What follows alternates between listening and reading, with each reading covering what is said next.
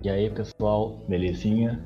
Estamos aqui mais uma vez gravando o nosso Cyber Café, o podcast oficial da CRM. E vamos ver quem está com a gente hoje. Vou pedir para a galera se apresentar aí na ordem que está aparecendo no Discord, para vocês poderem saber de quem é a voz.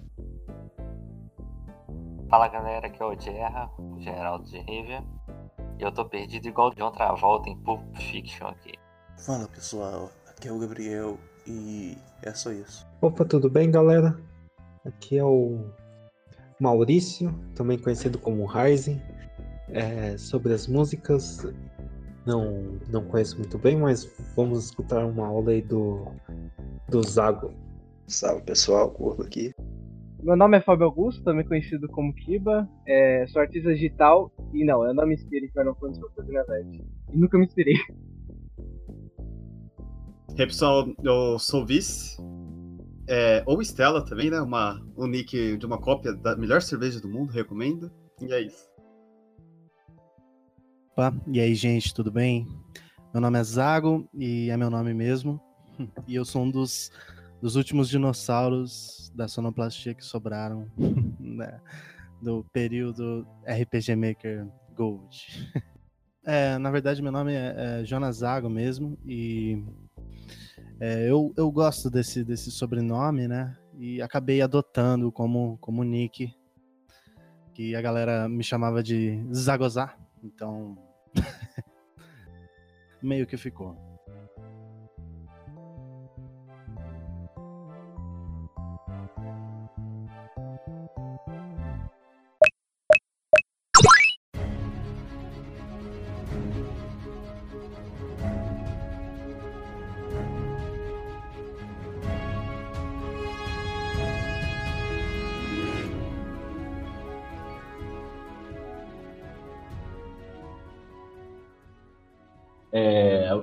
Vamos então, já que o Zago é nosso convidado, é, acho que, Zago, você falar um pouco que que você, quais são as coisas que te inspiram assim para fazer uma composição musical no seu dia a dia, do seu trabalho?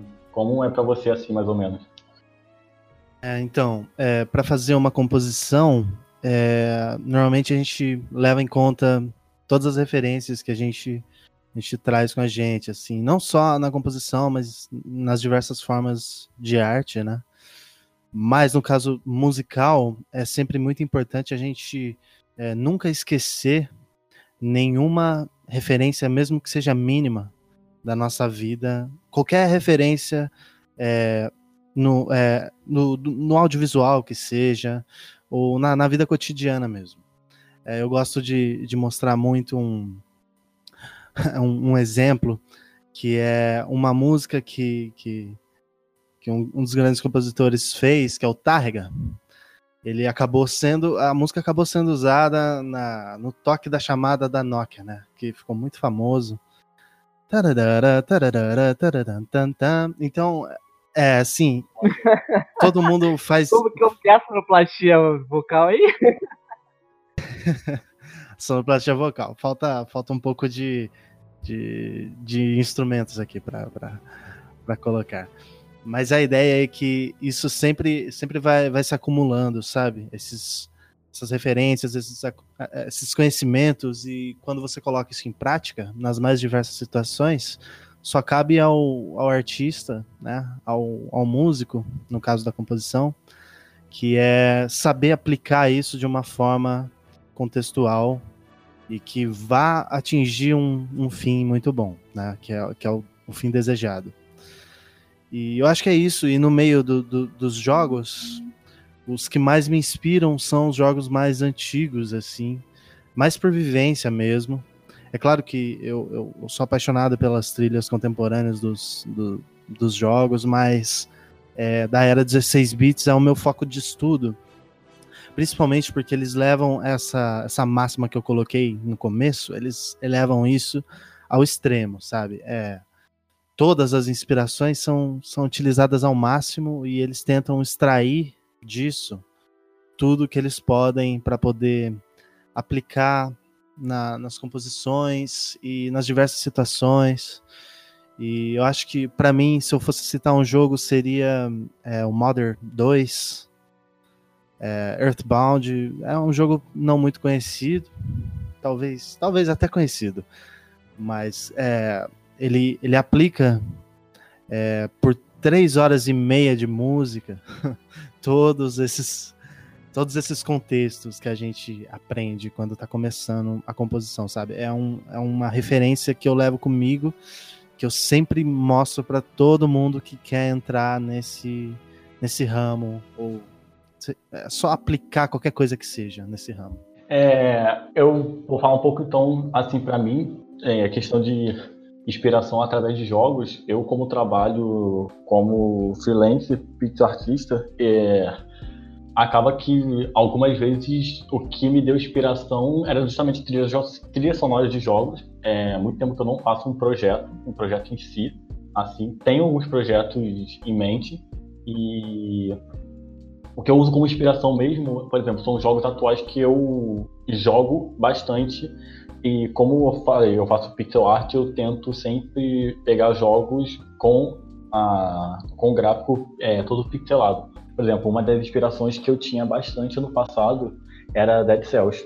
Eu ainda tenho, é, eu às vezes coloco a trilha sonora do Dead Cells para poder para poder me inspirar e fazer algumas coisas, tanto que um dos, um dos packs que eu fiz, é, que eu botei até para vender, eu comecei a fazendo justamente quando comecei a jogar Dead Cells, comecei a praticar, aí vi que deu certo e tava meio desanimado com algumas coisas, mas sempre que eu podia, eu coloco sempre a trilha sonora dele para poder realmente me dar aquele gás, assim.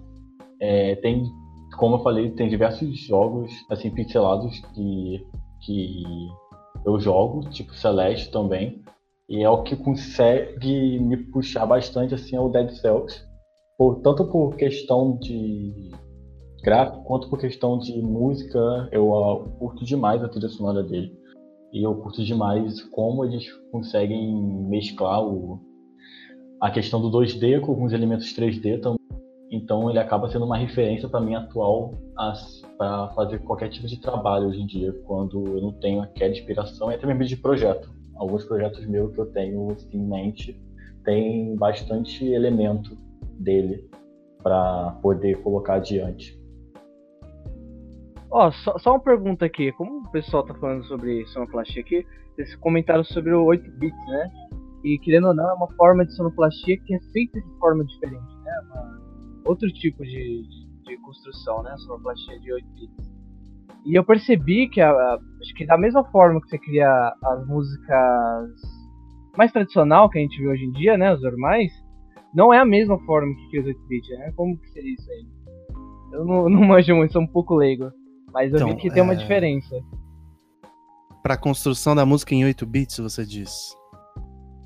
Ah, no caso daqueles jogos antigos, a forma que eles produziam, aquela, aquele, aquele tom, sabe? Que parecia que é feito realmente por, por pelo sistema mesmo do computador, né? Pelos bits do computador.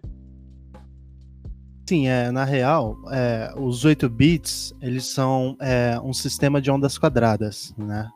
Que eles provêm dos primeiros sintetizadores sonoros e na real, é, a ideia de implementar a trilha sonora através dos 8 bits foi um, uma pura cagada, assim. Foi um puro, puro erro. Não sei se cagada pode usar no podcast, mas. Lá, tanto faz. Mas, assim, foi, foi um puro erro. Foi um puro erro. É, eles perceberam um ruído enorme no computador é, do, do, do, se eu não me engano, do Commodore se eu não me engano. E esse ruído tinha diversas interrupções e algumas modulações na onda, na onda sonora. A onda ela é quadrada, ela é como se fosse um pedaço branco de papel.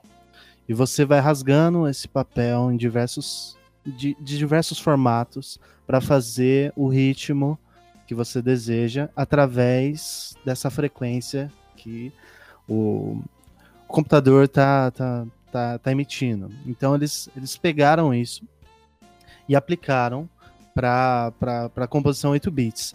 Agora, o, indo mais para sua pergunta, que foi o que você realmente, eu acho que o que você realmente quis dizer, que a forma de compor a música 8 bits é diferente da atual. É claramente porque é, você ignora todo o contexto de harmonia, não tem nenhuma harmonia em música 8 bits, não tem um trabalho de harmonia porque são poucas vozes, são no máximo duas vozes. É, às vezes é, tem a percussão, né? Que vem no caso do, do Nintendo, do Atari. Eles usam uma onda quadrada muito pequena e com uma frequência muito aguda para fazer o som percussivo das coisas. Então, a, forma meio que uma percussão com esse som quadrado. E esse mesmo som quadrado, quando ele tem um reverb de fundo, ele faz a primeira linha que a gente, que a, que a gente escuta. Tá, tá, tá, tá, tá, tá. Enfim, essa linha de cima ela seria uma onda quadrada com um pouco de efeito de reverb e modulação. A onda ah, quadrada mais você grave. Em, em, você, mas você se inspira tipo, em, em tons assim, quando você vê no computador? Você tenta reproduzir esses dons para poder se inspirar? Sim, é. Na real, tem um trabalho é, da música erudita, por mais que a gente pense que a música clássica está longe de tudo isso aí que a gente está vendo, na real, é, os primeiros compositores a usarem ondas quadradas e 8 bits foram músicos clássicos. Né? Então, eles meio que desenvolveram essa técnica que foi a que o Koji Kondo passou a usar, né? que foi a que é, o Yuzo Koshiro usou com muita sabedoria, né? É, foi a partir dessas técnicas. Mas são técnicas que, assim, no geral, para quem se interessa por música, elas excluem a harmonia e focam na melodia da composição, entendeu? Então, por isso que as músicas são mais memoráveis, até porque elas não têm harmonia para desconcentrar você do que você está ouvindo, entendeu? Você normalmente ouve só aquele trecho melódico várias vezes. E isso fica na sua cabeça, querendo ou não, entendeu? Independente do, do quão bom é o compositor, as músicas 8 bits, elas tendem a ficar na cabeça por causa disso. Pô, cara, bacana isso aí, porque, tipo, às vezes eu vejo, assim, se pegar, até o Google uma vez fez um, um sisteminha que é pra galera que curte, né, fazer é, produção de áudio, né, sonoplastia, e eles fizeram um sistema que é muito baseado nisso, né, que, é, que você lembra bastante só essa parada de e, tipo, você tinha apenas um instrumento e você fazia, tinha que fazer uma melodia com esse um instrumento. Então, tipo, lá no, no, site da Google, lá você vê vários instrumentos de 8 bits, assim, eu achei muito interessante. Aí eu fiquei imaginando, né, tipo, você pegando, brincando com esses instrumentos e acabando tendo ideias pra composição. É, no, no meio composicional a gente tem umas técnicas para escrever a melodia que algumas a gente é, herdou de, de, compositores antigos, e uma delas é a memorabilidade, é a cantabilidade da melodia. Para botar em palavras simples, é só você cantarolar uma melodia qualquer e transcrever ela para o papel, e a partir disso você joga ela no, no, no estilo que você deseja, no gênero, é, no ritmo, tanto faz, entendeu? Mas você tu, adapta mas tu diz, tipo, mas tu diz, tipo, Fá, Sol, Lá, Lá, Lá, Lá, Sol, Sol. o que é? Sim, é. Você, você elabora a melodia na sua cabeça, sabe? Como, como se você estivesse assoviando uma melodia assim. Aí você pega essa melodia que você cantarolou e transcreve ela para a partitura. Fá, Ré, Mi e tal. Ali normal, né? Passa para o sistema tonal. E a partir disso você é, constrói uma música que você deseja para aquele determinado ambiente. O caso do Koji Kondo, do Super Mario Bros., é, eu ainda não fiz esse tópico, mas ele já está praticamente feito. Eu só queria me aprofundar um pouco mais. Mas ele, ele pega um gênero que é o Jazz Fusion para construir a música do Super Mario Bros. E elas são até bem semelhantes, assim em questão de, de melodia e tal, mas a única coisa que realmente diferencia é essa harmonia de fundo, que no caso da música 8 bits não vai ter, sabe? Então é só a música cantável, é só o que você consegue guardar na sua cabeça, é só o que você consegue cantarolar e assoviar, sabe? É, é esse tipo de composição que predomina no, no nos primeiros consoles. não é que isso seja obrigatório. A gente tem hoje bandas é, que usam de instrumentos eletrônicos de 8 bits para fazer composições mais interessantes, assim. É, tem o Anamanaguchi, que é uma banda de rock, se não me engano, é americana, e ela usa de um sintetizador 8 bits, de ondas quadradas, para poder fazer a música e, e a harmonia também, entendeu? Uma coisa que eles não faziam antes. E virou meio que é, meio que uma, um consenso popular na época dessas, desses consoles que ia ser feito as músicas com base na melodia, a partir dos trabalhos do Koji Kondo, entende? Nossa, cara, é, é, tipo, essas paradas aí que você falou realmente faz muito sentido, porque quando você pega para juntar as coisas, você começa a formar, né, a, a, como foi criado as paradas e tal. Ah, mas interessante isso que tu falou, porque é uma coisa que eu realmente não sabia, cara. Acho que se eu for falar, eu acho que eu sabia 0% isso aí vou. Porque não é uma coisa da minha área, tá ligado? Então, tipo, eu acabo ficando perdido nessas coisas. Por isso que eu fiquei curioso pra saber, porque como tu manja bastante, é, é legal, né, compartilhar com a galera aqui. E falar sobre isso. Ah, pode crer. Sim, é sempre muito bom ter um espaço para falar sobre isso, porque a gente meio que não tem, né? Ainda bem que a gente fez um, tá fazendo um podcast para você poder ter espaço para poder comentar essas coisas assim, que quase ninguém sabe quase é uma curiosidade para bastante gente, né? Assim. É meio nebuloso tudo sobre, sobre as composições passadas, assim, é tudo muito nebuloso e é legal dar uma luz, assim, para quem gosta e quem se interessa por esse assunto. É, eu sempre estou postando os tópicos, eu sempre tento, quando me sobra algum tempo de, de vida, assim, quando, quando o café tá bom, Aí eu consigo postar um tópico, mas é, é, sempre legal a gente trocar uma ideia, porque é muito mais fácil de, de colocar isso. Uhum. Não, o mais importante que tu falou é um desenvolvimento mesmo da música em games, né, cara? Da música de jogos e tal. Eu acho isso muito foda, sabe? Porque é, é um pouco diferente, querendo ou não, da música feita tradicionalmente. Você pode ter vários jogos aí que tem a composição mais orquestral e tal, mas tu pega assim, usa o digital pra fazer aquilo, você acaba transformando aquilo numa parada mais. Você vê que é uma parada mais digital, sabe? É uma parada que você talvez não conseguiria fazer na mão, sabe?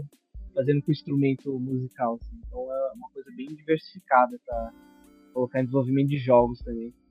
Mas, tipo, falando assim de música mesmo, eu curto bastante música, algumas músicas clássicas que a gente coloca.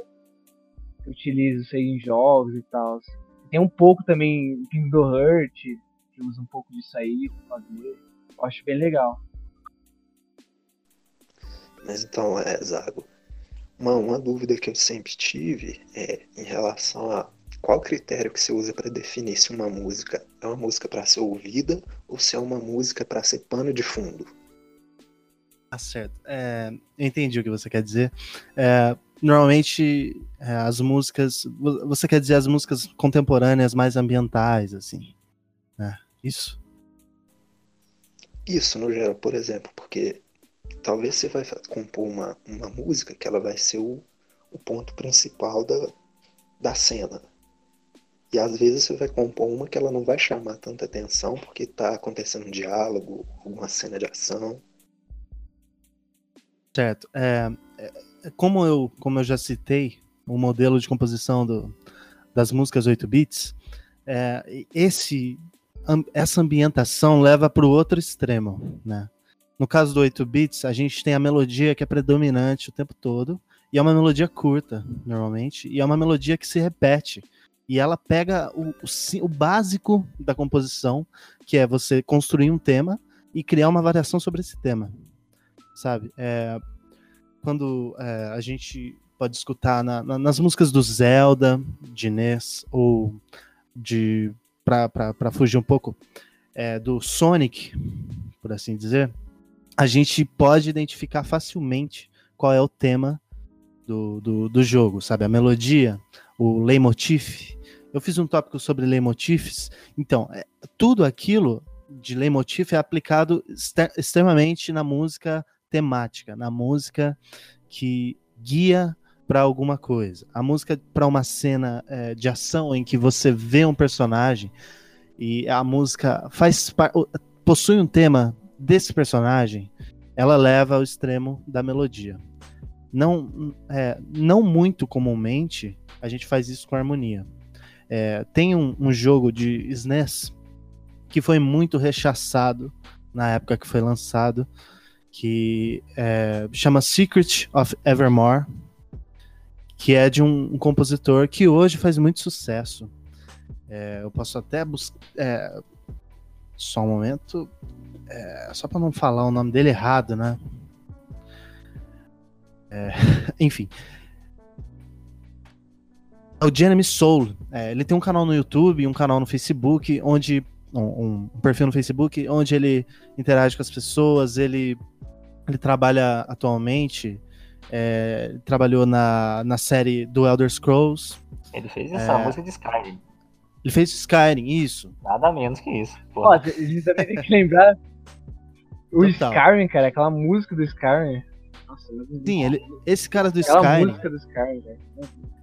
Ele, quando ele começou a trabalhar na Square americana, eles eh, resolveram fazer esse jogo do Circuit of Evermore, uma versão americana de um jogo eh, de um Dream Team americano. Eu não sei se vocês sabem, mas o Chrono Trigger, eh, a equipe era chamada Dream Team japonesa, porque era a equipe, era o Akira Toriyama, né?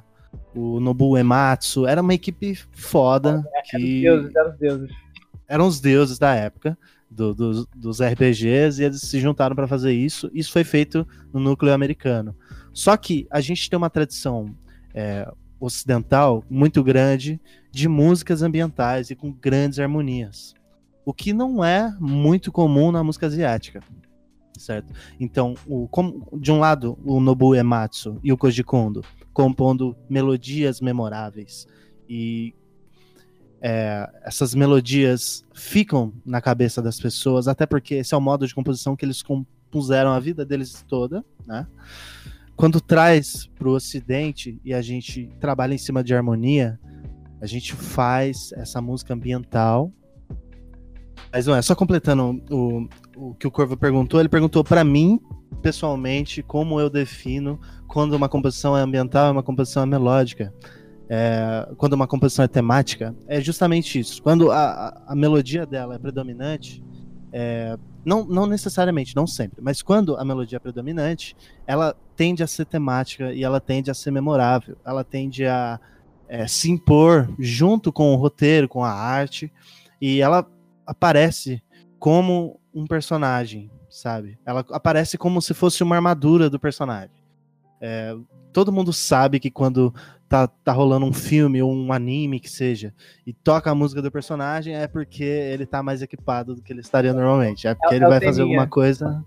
É, quando aparece o teminha dele, é porque ele vai fazer alguma coisa que ele normalmente não faz. Então a música é um extra pra isso. A música ambiental não, ela é como se fosse o plano de fundo. Ela é como se fosse o, a moldura da cena. É, ela não necessariamente precisa estar ali, né, de em carne e osso para acontecer. Mas se ela estiver, ela consegue completar toda, toda a ideia sem dizer nenhuma palavra, sem expor nada no roteiro. Às vezes, um, um, um shot de uma cena que seja um screenshot, como a gente Rapidinho. fazia muito. Eu posso dar uma referência de um shot legal? Darth Claro, claro. do Star Wars, quando ele aparece. A musiquinha Vader, tema sim. dele atrás, tá ligado? Você sempre sabe, né, que é ele ali, você fala, caralho, e agora? Exatamente. Nesse caso, a música é temática e ela conversa com o espectador. Né? Ela, ela, já, ela tá falando pra você, o Darth Vader tá entrando, tá, tará, tará. e você já fica esperto, porque o Darth Vader tá entrando, você sabe que aquele é o tema dele. Agora, quando a música é ambiental, ela tá construindo o cenário junto com o desenho, junto com a arte, ou no caso de um filme, junto com a iluminação, a fotografia, o cenário, junto com isso, entendeu? Então a, a ambientação é tão. É, na real, se não mais importante que as músicas temáticas, ela é igual, igualmente importante. Porque ela constrói tudo, todo o, o cenário para a música temática vir e ter efeito de verdade, entendeu? É tipo, mas é que nem aquela parada que você falou de, de cenário, é, tem uma coisa envolvida também é cores, né? No caso. E eu, eu vi uma coisa relacionada à música, que eles também tem uma apresentação sobre cores, né? Que você consegue representar, tipo, tons sonoros e tal, pra lembrar tal cor, saca? Sim, tipo, total. que nem, por exemplo, um vermelho lembra sangue, lembra coisas ruins, ou pode também lembrar amor, mas no caso de uma cena mais extrema, pode lembrar sangue, coisas ruins, saca? E tipo, você pode colocar uma trilha sonora de um tema para representar essa cor, saca? E fica muito mais forte quando você coloca os dois juntos. E entra a parte que você falou, de poder juntar tudo e virar uma coisa. Pô, um tema bem. bem clima, sabe? Você vê, pô, caralho, vai matar a mina lá, sei lá, tipo, naquela cena lá do, do Iluminado, o cara entra no quarto e começa a destruir a porta e tal. E a, o quarto um pouco avermelhado, você vê aquele, aquele, aquele, momento tenso, aquela música de fundo atrás. Então, isso entra bastante o que você disse, né? De, de ambientar o, cenário com a cena, mais a música. E, tipo, você juntando os dois, as cores também, velho, influencia muito. Se você pegar ouvir uma música de drama assim, sem ver nada, você não vai sentir a mesma coisa que tiver uma sala vermelha com várias coisas acontecendo ao mesmo tempo. Tipo, meu, é, é muito da hora quando acontece essa combinação artística, né? De sonoplastia e visual, assim, eu acho muito.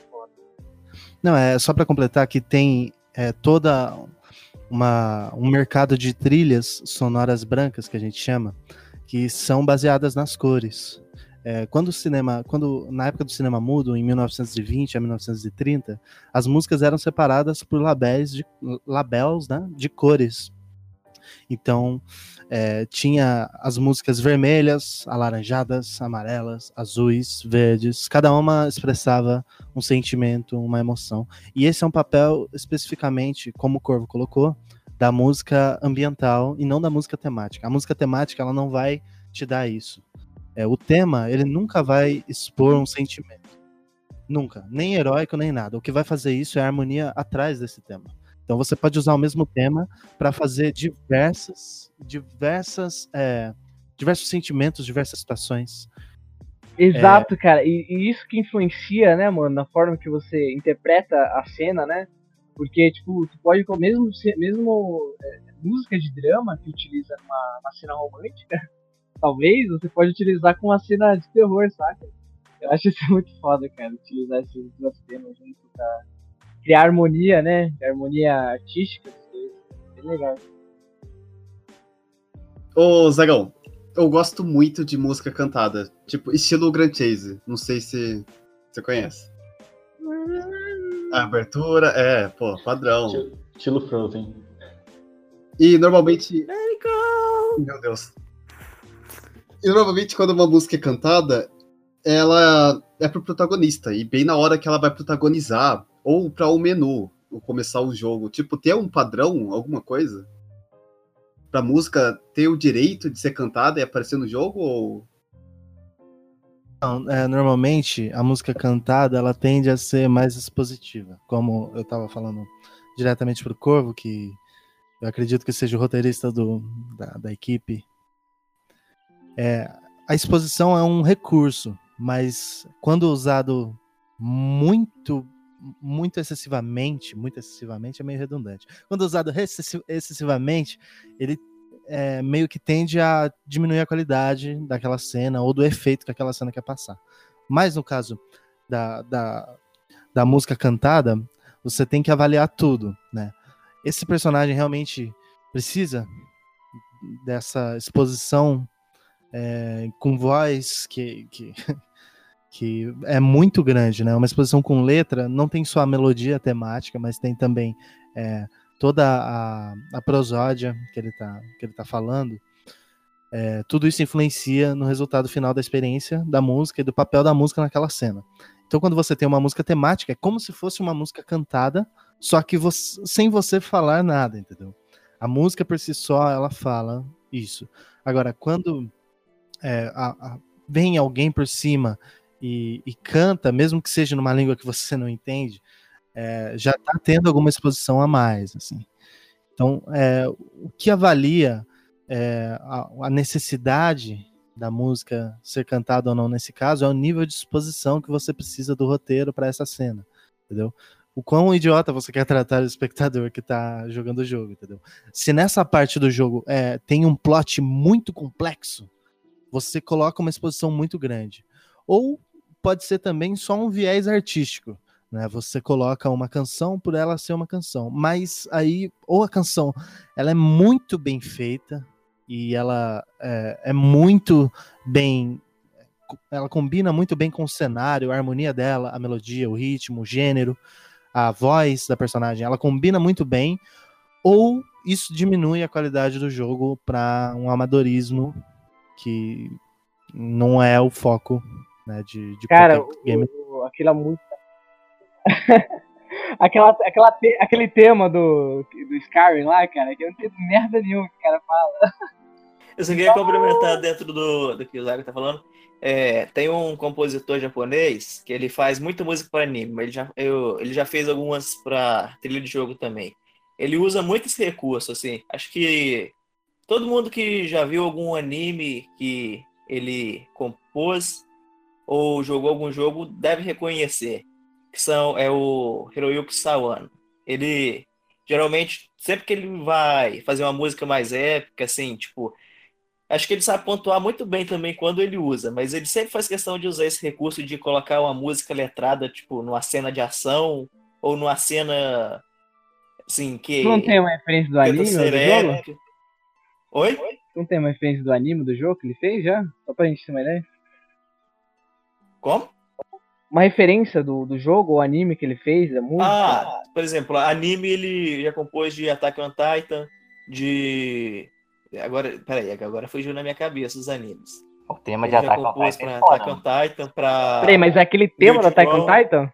Tipo, não, a música, a trilha sonora. A trilha, ah, trilha sonora. sonora. Você pode Cara... perceber que esses animes todos têm música letrada. Para jogo, ele já compôs um jogo que eu, eu joguei recentemente que ele compôs foi o Xenoblade X. Você falou que ele fez Black Clover? Chronicle X. Não, não, Black Clover não. Qual anime que você falou? Era... Falei Attack on Titan e Guild Crown. Ah, Guild Crown. Guild Crown. Mas, Mas tem outros também. Realmente, são, são, muito boas as músicas do é. Então, é, rapidinho. Eu ia falar. Vocês estavam falando de música integrada. É, eu lembro que que ele faz as composições, ele colocou. Agora o Zago pode, pode até falar disso. Que é. Acho que é Nota Cigana o nome que é quando parece que tem uma voz, sabe, um coro atrás da música, que dá uma impressão um pouco cantada, apesar dele ser uma nota, não ser uma pessoa mesmo cantando. Pode crer. Não, sim. Mas aí é um contexto mais de arranjo na questão da música. nessa que o Ryzen citou, é, a voz funciona como um instrumento, no fundo. Ela não necessariamente funciona como uma exposição. E também é, na do Xenoblade, do, que, que ele falou. É, eu, eu, esqueci o nome do compositor que você citou, Gabriel. É, Hiroyuki. Hiroyuki Sawano. Sim, é, nesse caso, é, a música letrada ela só aparece pelo contexto cultural que está sendo inserido esse jogo, entendeu? É, já é comum do gênero anime e do, de alguns RPGs, se eu não me engano, ele fez RPGs, né? É, exatamente. De alguns desses RPGs que trazem um pouco desse, desse campo do anime, do, do mangá, né? Pro, pro, pro, pro, pra essa cultura eletrônica. Então, quando é, a música está sendo composta, tem que, tem que ser levada em consideração essa, esse contexto cultural também. Não tem por que você compor uma música em, com uma letra é, desse, desse gênero para um jogo de plataforma, por exemplo. Até poderia, mas num contexto específico. É, generaliza falando general, é, generalizantemente, eu não sei se essa palavra existe, falando no geral, em jogos de plataforma ou de outros gêneros, tipo é, shooter ou quais outros que tem, beat 'em up, é, scroller, é, fugindo do RPG, é, é, muito difícil você é, encontrar um contexto que não seja cultural para uma música é, letrada. Que daí cai no que eu falei anteriormente. Se não for um contexto cultural, então é uma exposição de roteiro. Que é o caso da gente aqui no Brasil, nos Estados Unidos, no, na, em toda a América, ou na Europa também. Fora da Ásia, isso não é tão comum ser utilizado a música pela música, a música num conceito artístico dela ser letrada, entendeu? Normalmente aqui ela é uma exposição de roteiro. Peraí, então a música é tipo uma bagunça? Como que é? Ela, ela uma Não, não, ela. Ah, você fala a música letrada asiática? Ah, Isso, é, então. Ela é um, um conceito artístico. Ela tá num contexto cultural artístico. então, É, mas ela aparece. quando eu ouço as músicas, tipo, asiáticas, pelo menos eu ouço bastante, e comparo um pouco com as músicas mais.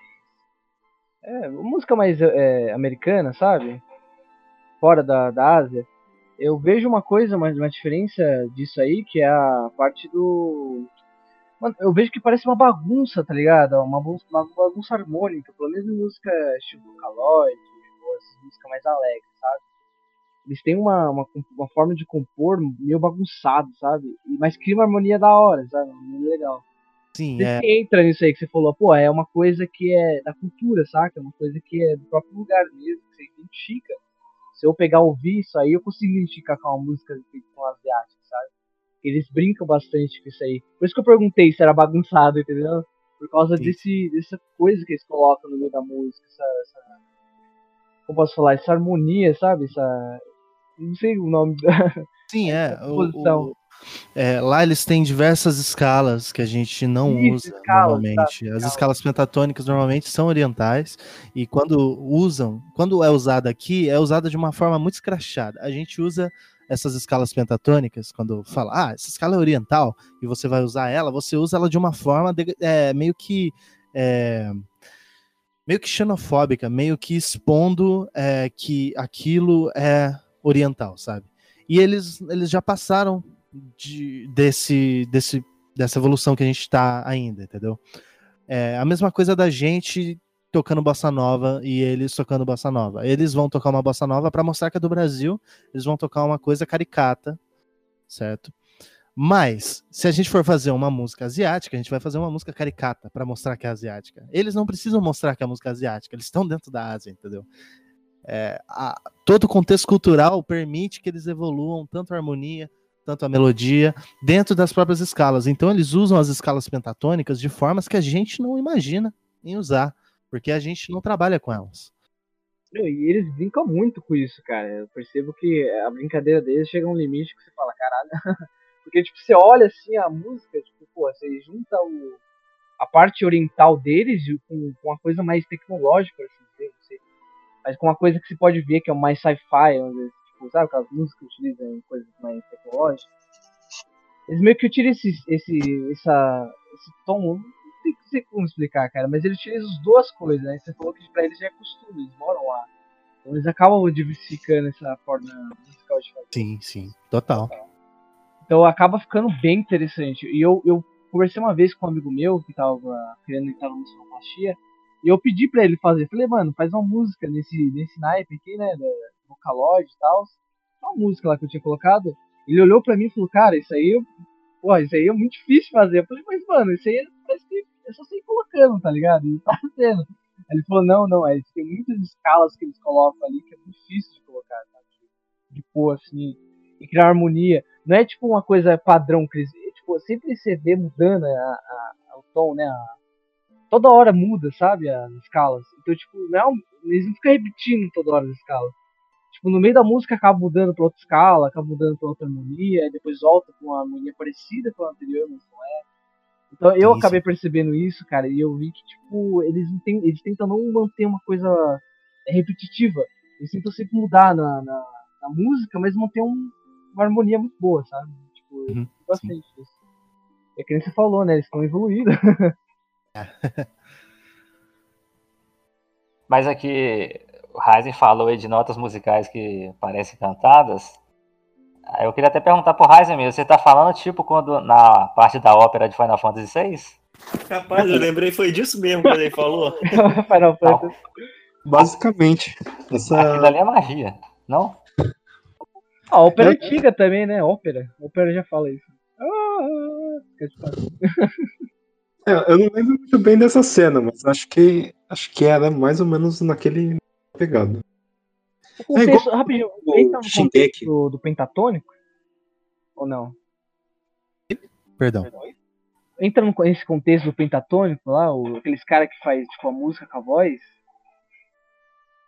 Porque ou cara- é um pouco cantada, cara. Você tá fala do confundindo Final Fantasy VI. Pentatonic, que é um grupo, com, com pentatônica, que é Ah, uma tá. escala. Pen- Pe- O grupo Pentatonix. Isso, esse mesmo. Que tem. Cara, Não, mas o não, eu só entrei que eu queria saber um nome. isso entra no, entra no nome. Viajou tipo, agora. É o grupo, cara. É o grupo do- que tem um grupo aí, uma galera que É. faz uma Sim, voz. sim. assim. Pentatonix é um grupo a capela. é, eles cantam. é, são, são dois.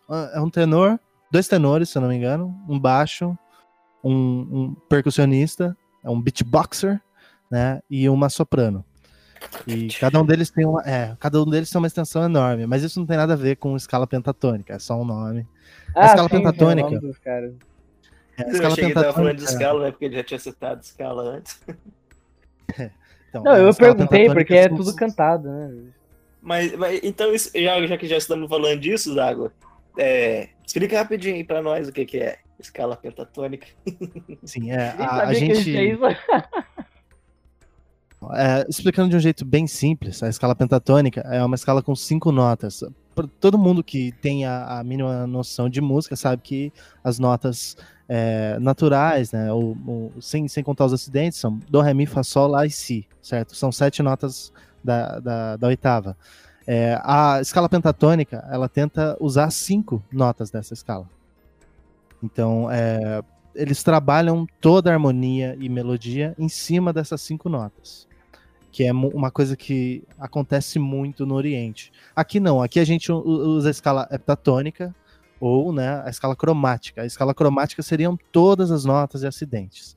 O que eles usam também no Oriente, que é o, o- o extremo oposto de usar a pentatônica, quando você fala que eles vão usar só cinco notas de uma escala de sete notas, contando com acidentes, uma escala de 12 notas, eles usam só cinco, parece que eles estão usando muito pouca nota para fazer né, é, uma música. E a gente usa muitas notas. Mas é o contrário.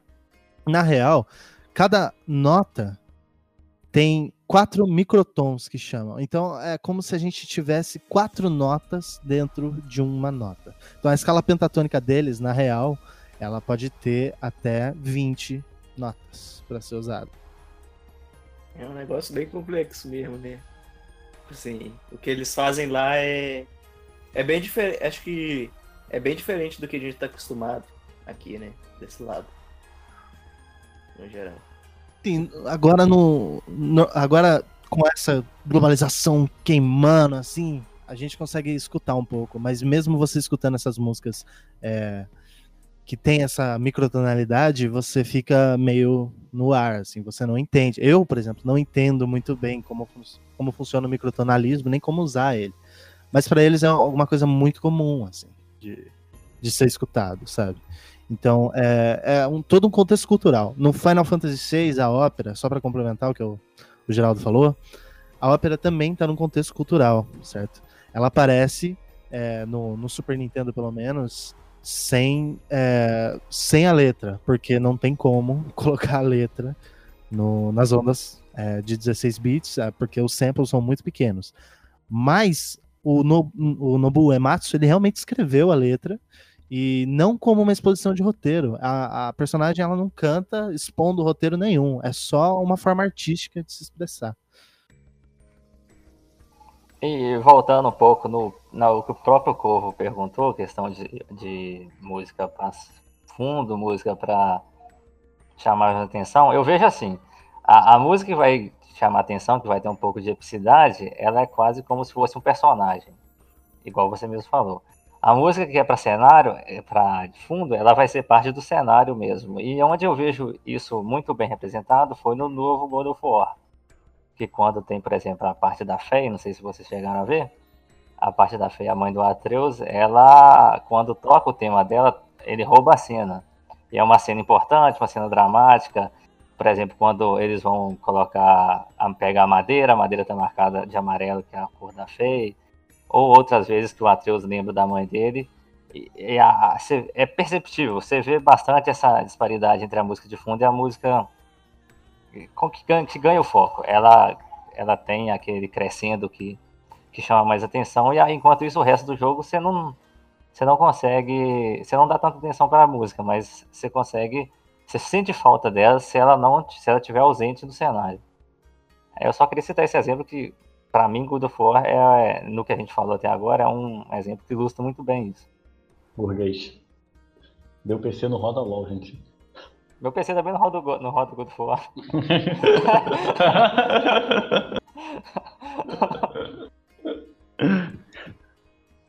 Ô, professor, tem um, um nome pra uma música quando é cantada pra roteiro e quando é cantada de forma artística?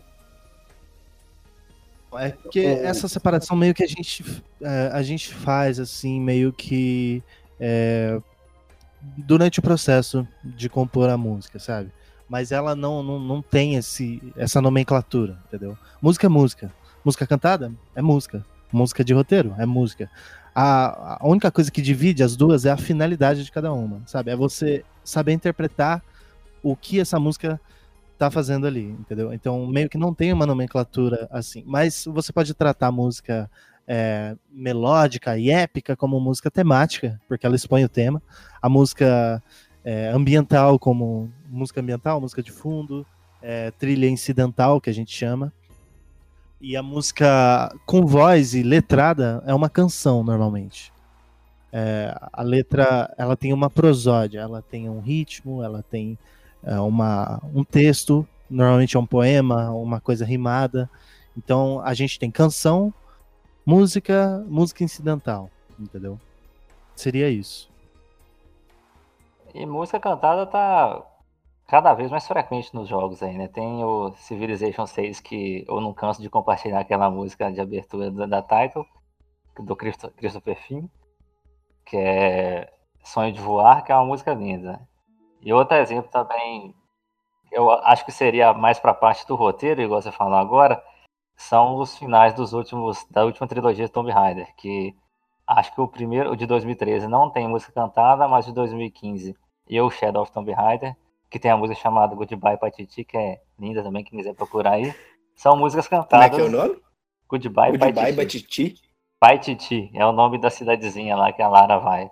Ah, tá. São músicas cantadas e, assim, não diferem em nada, não perdem nada, não devem nada pra música do cinema. Esse nome ficou engraçado. É porque Paititi é o nome de uma, de uma, de um vilarejo é, maia ou asteca lá da, do Peru, acho. Ou Inca, na verdade, porque o Peru foi É, normalmente tá- é, a música, a canção tá muito mais frequente, porque ela é muito mais atual e ela relaciona muito mais com todo mundo. A canção, quando você escuta alguém cantando uma letra, é muito mais fácil de você relacionar do que você ouvir uma melodia, um- um instrumento melódico fazendo um tema. Você normalmente associa aquilo ao personagem do roteiro. E quando você escuta a canção, você pode desassociar ela. Quando é, a, a canção é uma, uma opção de roteiro, é, ela meio que ainda faz parte do jogo e você associa ela a uma cena específica. Agora, quando ela é uma expressão artística, ela tá ali para cumprir o puro papel de ser uma canção e a, a personagem se expressar através dela. Então você consegue desassociá-la do jogo e ou do filme ou do da série, qualquer coisa. Você consegue desassociar ela do, do, do núcleo onde ela foi colocada e consegue é, ativar o efeito dela em qualquer outra ocasião, entendeu? Mas então, gente, vocês estão falando de, de música de jogo.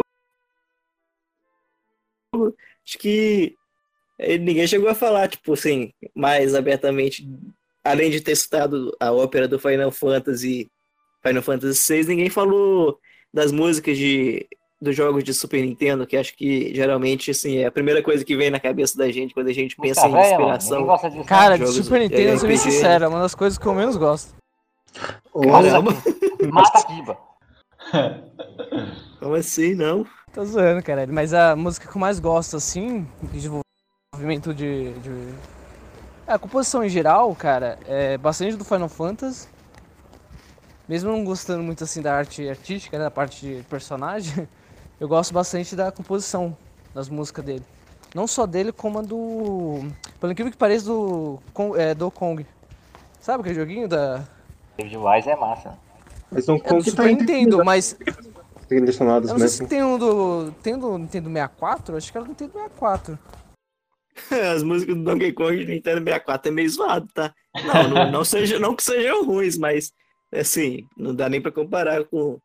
Tipo, é. Músicas que normalmente. No música que eu sempre me chamo de uma empresa assim, que me chama atenção é nem Nintendo, são as da, as da SEGA.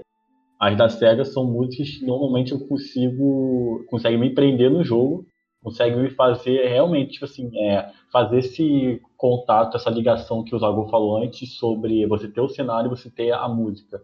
Nos dois, assim.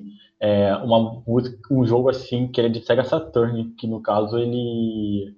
É, ele tem a música cantada, foi o primeiro que eu vi com música cantada, foi o Burning Rangers. É, eu não cheguei nem a jogar o Burning Rangers, conheço ele, na verdade, por conta do Sonic Sega All Star Racing, que a Sega lançou. Ele, com aquela questão de pegar dos jogos antigos das músicas e remixarem, é, foi, um, foi um dos foi dos primeiros jogos que eu vi que tinha estilo de música cantada. E foi justamente o que me fez olhar mais também por questão das músicas da SEGA é, em relação aos jogos. É uma empresa que eu considero que consegue, faz, consegue passar bem, tipo, é, essa ligação entre o que está acontecendo do jogo em geral e o que você está escutando. Cria essa emoção mesmo, aquele clima todo. Desde, a gente pode ver isso desde o Sonic até Golden Axe, por exemplo. Agora que você tá falando da- das músicas da SEGA, você citou o Sonic, eu tava lembrando o, o compositor que co- compôs as músicas do Sonic. Não, não sei exatamente qual o compositor e quais músicas ele fez, mas é, algumas. Por exemplo, aquela Green Hills, ele, ele, ele utilizou como uma música da banda que ele participava depois.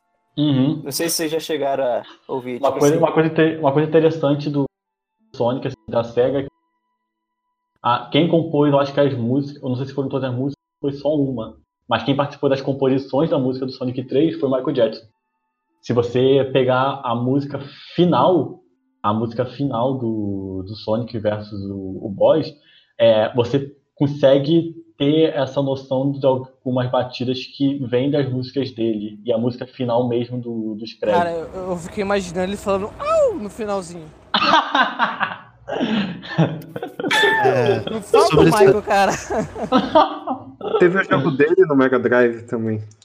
Sim. Sobre, sobre isso do, do, do Michael, é, era muito comum nessa época, é, 93, 94, os, os músicos pops participarem, né? O, os- o tecladi- a banda praticamente, a, a banda inteira do David Bowie praticamente foi trabalhar com trilha sonora de jogos, mas o mais preeminente claramente foi o tecladista deles que foi tocar tal. Mas assim, falando sobre o, o Sonic, o compositor é o Yuzo Koshiro, é, que é um dos maiores, se não o maior compositor dessa época aí, do, do, da SEGA, tanto da SEGA quanto da, da época 16 bits, é um dos maiores compositores. É, ele trabalhou no Streets of Rage, né, no, no- de todos os jogos do Sonic são dele, é, Actirizer, enfim. É, a, a, a brisa de, do Yuzo Koshiro de trabalhar com, com músicos pops são justamente é, a- aproximar as pessoas disso. Eu não sei se essa história do Michael Jackson é verdadeira, eu já vi isso num, num, num Sim, documentário. é, tem, um, tem uma parada assim que ninguém sabe se é verdadeiro ou não, pelo fato de eu acho que não constar o nome. Sim, é, porque o nome dele não tá nos créditos, tá só o do Koshiro, mas é real que ele realmente é, participou, ele realmente participou de algumas das, das, das, das jams que o Koshiro fez para definir as músicas e tal. Eu não sei se ele realmente chegou a compor alguma coisa pro jogo, e isso não é sabido, assim, e agora ele já morreu, é mais difícil ainda de saber. Mas Tem é uma uma teoria da coisa. conspiração que é contra. Sim, é uma coisa interessante assim de, de colocar. Eu não sei se vocês são, são familiares com a série Fire Emblem. Nossa que senhora. O compositor. Não, geral. Mexeu no geral, mexeu no geral ali. Foi lá do coração, mano. Assim, eu tô, eu tô querendo correr dessa última aí, que eles estão falando que tá muito animalesco essa parada de casamento de três casas, que ficou meio Harry Potter. Mas até ali no, até ali no DS, meu amigo, nossa, era a minha franquia preferida. Sim, então, o, tem, o, é, tem vários, vários títulos assim é, dos anos 90 e dos anos 2000 do Fire Emblem, que a maior parte dos compositores justamente é, vinham da música pop. Então, ah, teve, teve toda uma preocupação dos criadores dos jogos e é uma preocupação que todos vocês aí no chat têm que ter, que é quando for criar um jogo. é, eu não sei como é que tá o- a, a produção dos jogos de vocês aí, o do Geraldo eu não sei como é que tá. Vou parar com isso aí. Leandro, Vou parar com isso. Mas quando, Nossa, igual o meu. todo podcast uma frase. Não vou aceitar bullying nesse aqui também, não. Ah. Mas, por favor, prossiga. o, do Gabriel também tem que terminar, hein, Gabriel? Não pode ficar, ficar fugindo assim, não. Tem que, tem que terminar o parceiros de honra. Oi, oi, oi, oi. Como é que é? Acho que não é bom você entrar lá no tópico agora não, pra ver. Não, É, é, não. Ainda bem que eu não, ainda bem que eu não tenho projeto. E falando nisso, eu tô esperando o Corvo também me acionar pra fazer as músicas do projeto dele. Não, o Corvo a gente tem que dar moral mesmo. Pra ele, ele Era um só com esse joguinho aí. Que todo mundo tá esperando. grana aqui. E queremos com música do Zago. Opa, vamos lá, vamos, tá vamos que vamos. contratado, Só não paguei ainda. Fazer a hashtag queremos as músicas dos água aí. Tô precisando pagar umas contas de luz. Se alguém conhecer alguém que precisa de música, à vontade. Se vocês quiserem um gráfico pro, pro jogo de vocês. Ó, eu, eu e o Zago aí. Mas, é, quem, alguém aí puxou. Quem que foi que falou que das músicas do Super Nintendo foi o Sky, não foi? É, é, fui eu. Eu queria falar das músicas de Zelda. A Link to the Past? Também. Na verdade, no. É, é Link to the Past, né? É o que tem pra Super Nintendo, realmente. Mas, Mas- assim, pode falar? Pode falar. Não, por favor. Pode ir. Não, sai no tapa aqui. Uai. Mas você falou aí da música do Super Nintendo, foi uma época que foi, acho que foi o console que eu mais joguei, assim, Play 2 estava na alta já e eu tava jogando com o meu humilde Super Nintendo ainda. Mas assim, eu até eu gosto muito, eu sempre gostei muito dos jogos, mas agora que a gente parando pra pensar aqui, tem realmente tem pouca música assim que eu que eu falo que sei que eu guardo do, do Super Nintendo. Tem Fi- Fire Emblem, apesar de eu gostar, eu ter falado que eu gostava bastante. Música só que eu gosto mesmo é só uma do Trace 776. é, assim, Super Nintendo, que assim, acho que vem na minha cabeça, tipo assim, é o mais clássico que todo mundo conhece, tipo, Final Fantasy, Zelda, é, Chrono Trigger, Mario também, tipo, Super Mario World e Yoshi's Island tem músicas excelentes, assim, tipo, se você parar pra analisar. Essa é algum gato pingado assim mesmo. E, e hoje, esses jogos atuais, eu não sei se é por o trabalho com a música tá maior, né? Hoje a gente tem música aí orquestral, é, é simples você achar bundle de música para para usar e com qualidade boa. Eu não sei se, se a qualidade da música hoje está tá melhor, eu não sei se a percepção nossa, porque hoje é mais, é mais fácil do que antigamente. Mas antigamente você tinha, você tem mais nomes antigos que que hoje não, não parece uma celebridade tão grande alguém que faz uma música boa para jogo hoje. Pode crer. Eu coloquei num dos meus tópicos, no, no final do, do Super Mario World e sua trilha sinfônica, explicando que tem muito uma disparidade do, dos- do, do, do povo que cultua a música da época 16 bits como se fosse imbatível e meio que coloca todos esses compositores nos pedestais, né? E eu meio que fazia isso. Mas assim, não tem problema fazer isso porque a gente é ignorante na, na, na área da música. É, a gente não tem uma educação musical muito boa, né? Nem nunca teve. Mas é legal depois que a gente começa a aprofundar um pouco mais no assunto, ver que a, a grande diferença das músicas de antigamente para hoje são só os instrumentos e a forma de arranjo. A as qualidade limitações que eles tinham, né? Sim, as limitações que eles tinham para conseguir colocar alguns dos instrumentos é, parecerem esses instrumentos reais. é, é, essa é a única grande diferença das músicas de jogos antigos e dos atuais. É claro que a, a trilha, as trilhas também acompanham os movimentos é, artísticos, né? A gente tem é, músicas contemporâneas atonais. Na, eu não sei se vocês já jogaram o novo Zelda, provavelmente já, o Breath of the Wild novo, né? De 2000 e, e longe. Quem quer que chama dele, né? Vontade de jogar não falta, não. Então, é, a maior parte das músicas desse jogo Ela usa é, de, de, de músicas contemporâneas eruditas para tentar trazer é, toda essa vibe refinada, mas ao mesmo tempo elegante, mas ao mesmo tempo popular, mas ao mesmo tempo que se relaciona com todo jogador que vai jogar o jogo. E também combina muito bem com o cenário. Então a, a, a questão da qualidade da música é só ela é mais, ela não é subjetiva. Isso você nunca deve falar. A música não é subjetiva em si. Você pode gostar de uma música ou não, isso sim é subjetivo, mas a qualidade da música não é. E na realidade, os, a instrumentação, o arranjo, isso não influencia na qualidade da música final. É, por isso que é, você consegue pegar, por exemplo, tem, tem um jogo que eu sempre uso de exemplo, que é do próprio Yuzo Koshiro, que é o Actirizer se vocês estiverem com tempo e tal, você pode colocar no tópico como referência. Recomendo colocar no tópico como referência. Dos dois primeiros jogos, Jack Riser 1 e 2, que são do começo da época do Super Nintendo e que eles simulam uma orquestra atual, assim, uma orquestra que você escutaria nos jogos atuais de RPG que a gente trabalha aí.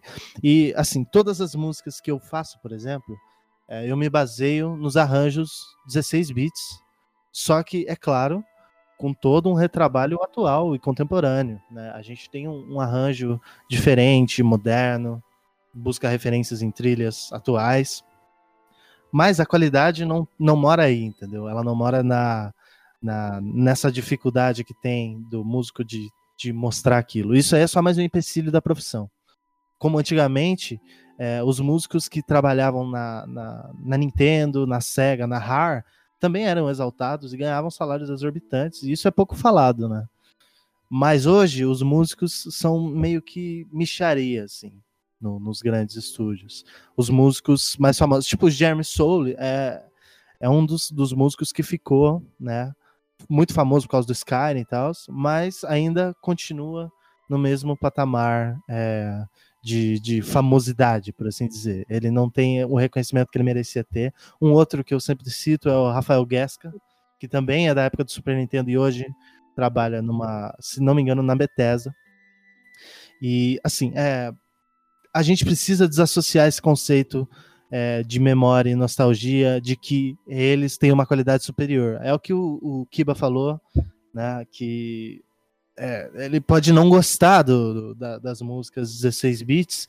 Isso é totalmente aceitável. A gente não pode passar pano para cima de música ruim. Mas a questão é que a biblioteca dessa época é gigantesca, né? E é claro que tem músicas muito fenomenais. Que, por exemplo, eu cito a, a, as trilhas do Fire Emblem, que são incrivelmente bem feitas.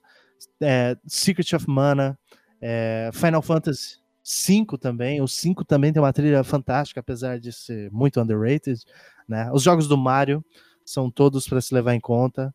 E tem aí o que foi citado, que é a trilha do Donkey Kong Country, que resume tudo o que eu já, já falei nesse, nesse último tópico. Né?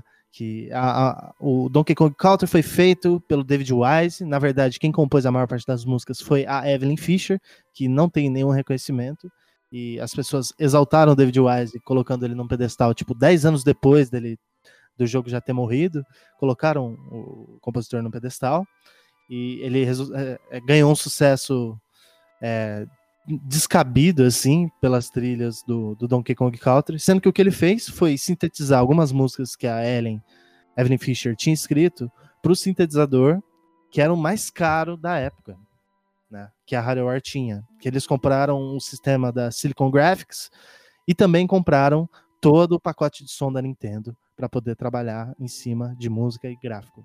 Então não é nenhuma surpresa que a música saia com uma qualidade de som excelente, mas a qualidade da composição não é diferente da dos outros jogos com menos qualidade de som, entendeu? Então tem que separar esses conceitos de qualidade, conceito de nostalgia, a gente tem que definir melhor. Enfim, são questões assim para ser levantadas aí em tópicos futuros na, na Centro. Cara, quem você comentou aí do Fire Emblem, falando dele, a principal aí, o novo, né, que lançou pra Nintendo, pra mim ele tá muito bom, cara. A parte sonora dele, tudo. A trilha dele, cara, tipo, você jogando assim, vendo as partes passando da. passando as fases, vendo cada parte assim da, da conquista que ele vai fazendo no novo jogo, principalmente Fate, né, que lançou. É, eu achei fenomenal, cara, comparado com o antigo, sabe? De crer. Sim, é uma, é uma diferença de qualidade de, de música mesmo, não de som, assim. Cara, pro, pro 16 bits até tem poucas referências que, que eu me lembro mesmo é do Sunset Riders, do Super Metroid, mas que eu, que eu lembro mesmo do, do PS1, que é o Soul River. Não sei te dizer por que, que aquela trilha me marcou, mas ela é uma, uma trilha que ela parece funcionar perfeitamente. Você fala a trilha do, do PlayStation 1, né? O PlayStation 1 também tem uma biblioteca muito de muita qualidade, né? Eu sempre uso é, o Crash para citar, porque é, são, são jogos realmente muito bem feitos que seguiram esse padrão da, da era 16 bits, a criatividade nos arranjos e nos gêneros, nos, nos variados estilos musicais e trouxeram para o CD, né? Até porque toda a galera do PlayStation 1 que trabalhou nos jogos do PlayStation 1 são remanescentes dessa época dos anos 90, da, da 16 bits, né? Ó, não podemos esquecer também do Symphony of the Night, né, do Castlevania. Castlevania, todos os jogos do Castlevania têm trilhas muito bem trabalhadas. Sim, Castlevania é, é um desde o. Acho que não se lembra que eu tava falando uma vez com alguém justamente sobre isso, sobre a trilha sonora do Castlevania em si. É, tudo, né, do Castlevania. Mas a trilha sonora, você sente a. Dependendo da, da, do jogo, você sente a, o momento da, da cena mesmo. Ou, principalmente Symphony of the Night do PS1, assim, que tem uma trilha sonora realmente maravilhosa. É, em relação, por exemplo, a todos os jogos assim, da franquia, um dos que eu mais consigo lembrar. Assim, um que também eu gosto bastante que é, do Castlevania da trilha sonora é o Lord of Sheldon, por mais que muita gente não goste assim, do jogo em si mas é um dos que eu também vejo que eles se esforçaram bastante para poder fazer uma trilha sonora bem, bem caprichada. De crer, assim. É, são, são todas trilhas muito bem elaboradas, tanto no, no, na questão da qualidade de som, da qualidade da composição, do arranjo, e também elas, elas têm um, um diferencial. A trilha do Castlevania tem um diferencial que ela é feita junto com o desenvolvedor, sabe? Ela é feita junto com, em parceria com o diretor do game. Não é que tudo separado em partes.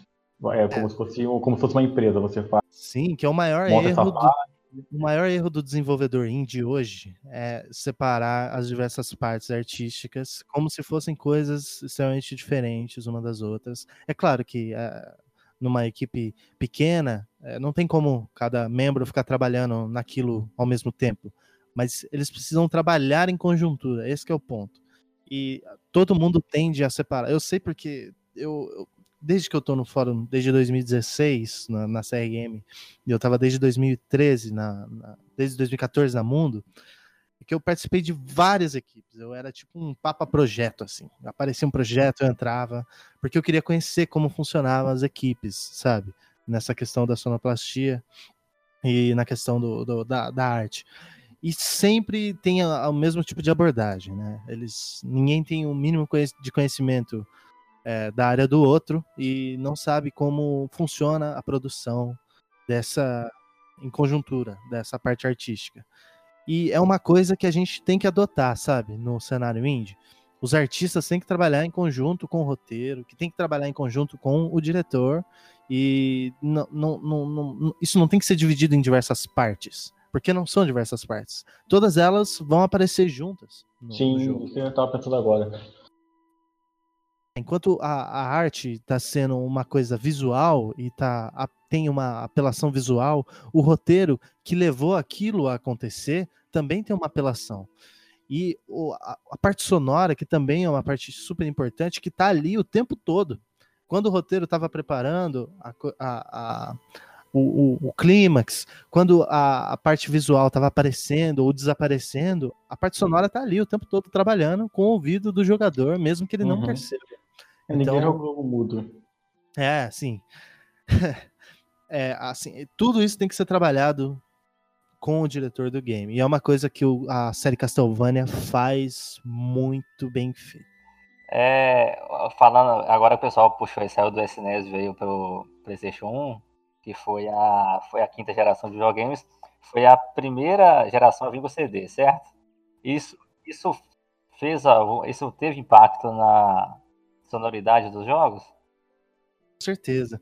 É, como, como eu citei num dos tópicos, é, a, a era 16 bits já, já trabalhava com MP3, já trabalhava com o arquivo de ondas.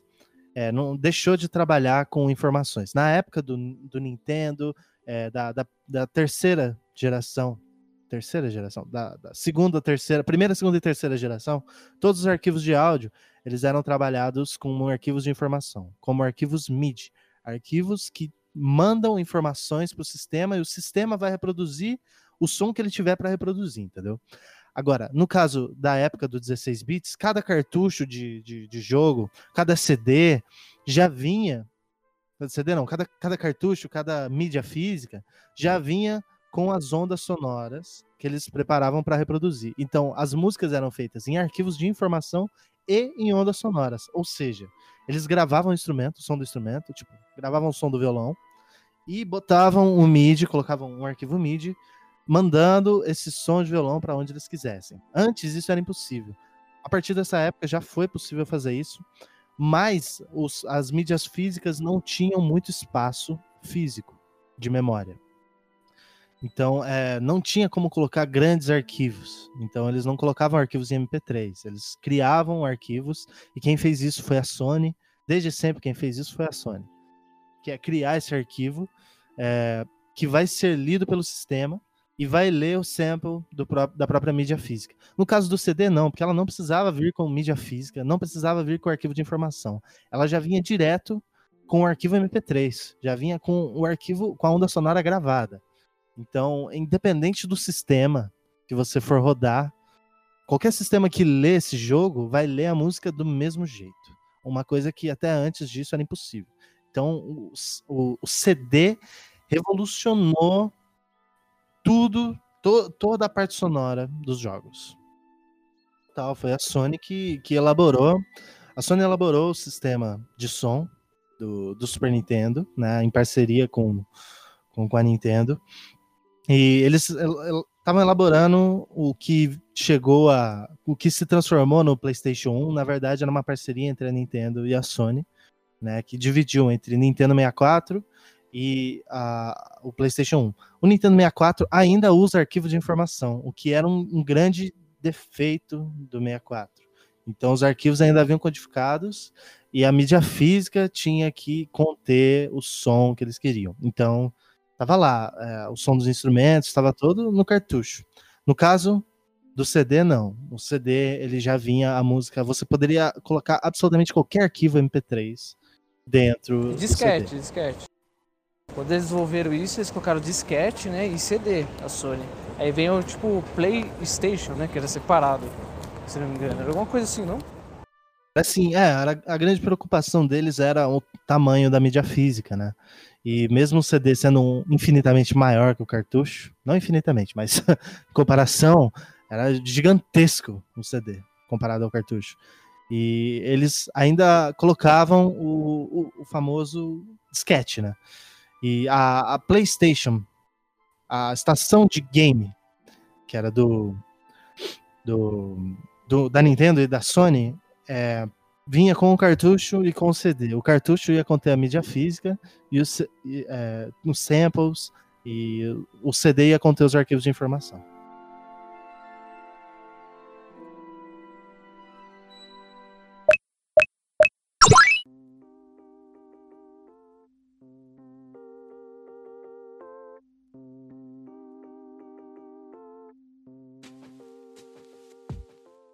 É, eu acho que o podcast já tá bem grande, gente. eu tô até com a boca seca já. Então, eu acho que o mais importante de toda essa conversa, a gente falou de músicas melódicas e harmônicas, a gente falou de é, sobre como os compositores compunham nessa época. A gente também falou sobre processos de, de, de composição e, e como os, os diretores de jogos, os game devs atuais, principalmente os indies, precisam estar em contato com o compositor.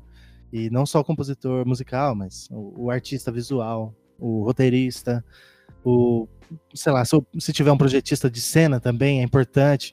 Todos os artistas no âmbito da- das artes são importantes de estarem em contato com o diretor, com o programador. Importa- importantíssimo, isso a gente não pode deixar de, de pontuar. E eu acho que uma das coisas que o, o cenário gamer precisa é levar em consideração a parte sonora como uma parte do game mesmo. É claro que, como o DS falou, tem, tem muitos jogos. Acho que foi o Kiba que falou. Tem muitos jogos que a gente joga no multi, né? Hoje, no Android e tal. E tudo bem, isso é importante. Mas, para um RPG ter a, a a experiência completa, sabe? É, a parte sonora é uma das coisas essenciais, assim. E é uma das formas mais efetivas, é uma das melhores ferramentas que você pode usar para trabalhar no seu jogo. Então você, cara ouvinte que está na CRM, é, fuçando o nosso podcast, é, tenha em mente que a, a música, os efeitos sonoros têm uma grande importância para tudo que você vai fazer dentro do seu projeto de RPG Maker. Tem uma importância absurda. Não deixa de dar atenção para isso e acompanha as aulas que o pessoal dá aqui no, no- na, na, na, na centro ou no, no condado, eu não sei se, se o condado ainda está ativo. O pessoal de lá, eles, eles têm tópicos excelentes sobre, sobre composição musical. É, buscar uns temas, ouvir música, é sempre muito importante avaliar outros jogos, é, voltar ao passado, ficar no presente, mirar no futuro, como, como vai ser a música dos jogos daqui a alguns anos. E isso é importante. É uma coisa que a gente faz em todos os projetos que eu trabalho, é, desde o Vorum, né, que é um dos mais longevos, que é mirar nessa, nessa originalidade de o que o projeto precisa para a música. Então, eu acho que é importante encerrar aqui já, porque já está enorme e o pessoal que vai editar vai sofrer muito. E eu queria agradecer vocês pelo espaço de poder falar aqui. E sempre que precisarem de mim, é só acender uma fumaça pro sul, pro sudeste, que eu, eu apareço assim, ou então passa um cafezinho que eu broto. Não tem erro, tá bom? Então, pessoal, a gente chegou no final de mais um podcast. É isso aí. É, espero que vocês tenham curtido mesmo esse papo excelente que nós tivemos aqui com o nosso querido Zago. É, a gente pede que vocês curtam o podcast no YouTube, no Spotify também. A gente está colocando ele, hospedando nas diversas plataformas digitais aí, para vocês poderem ter o máximo de acessibilidade possível. É, e recomendem eles aí para os seus amigos, para seus pais, seu cachorro, sua família, para qualquer pessoa aí que se sentir à vontade para ajudar aí o podcast a crescer cada dia mais. É muito bom para a gente saber o podcast está aí ajudando vocês. Então, valeu, valeu, galera. Até a próxima.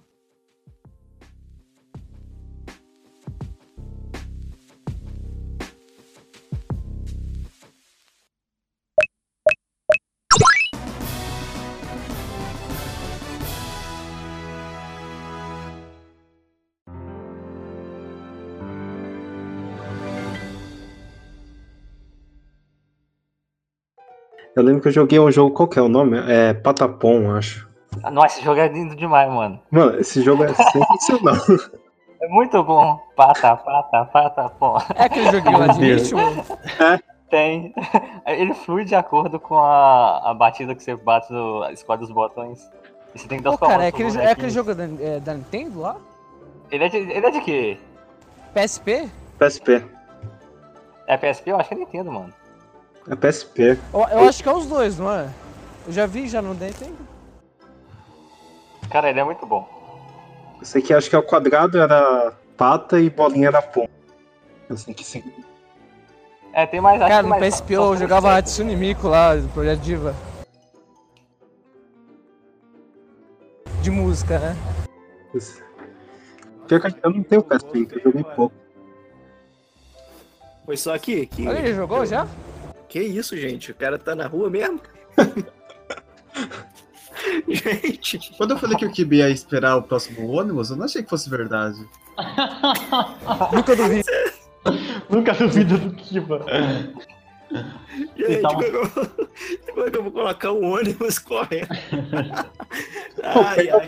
É, Daqui a pouco começa a turbulência. Fala com alguém ambiente. pra participar do Som- podcast. Som ambiente do, do podcast. É, Che- Chega, semana no, passada foi os Não, cachorros detalhe, eu tô, indo- eu tô indo pra liberdade ainda, cara. chega na primeira pessoa e fala, mano, quer participar? Agora. Faça uma pergunta pros do cara. Água, aproveita. Mesa Traz aí redonda pro pro tapete vermelho.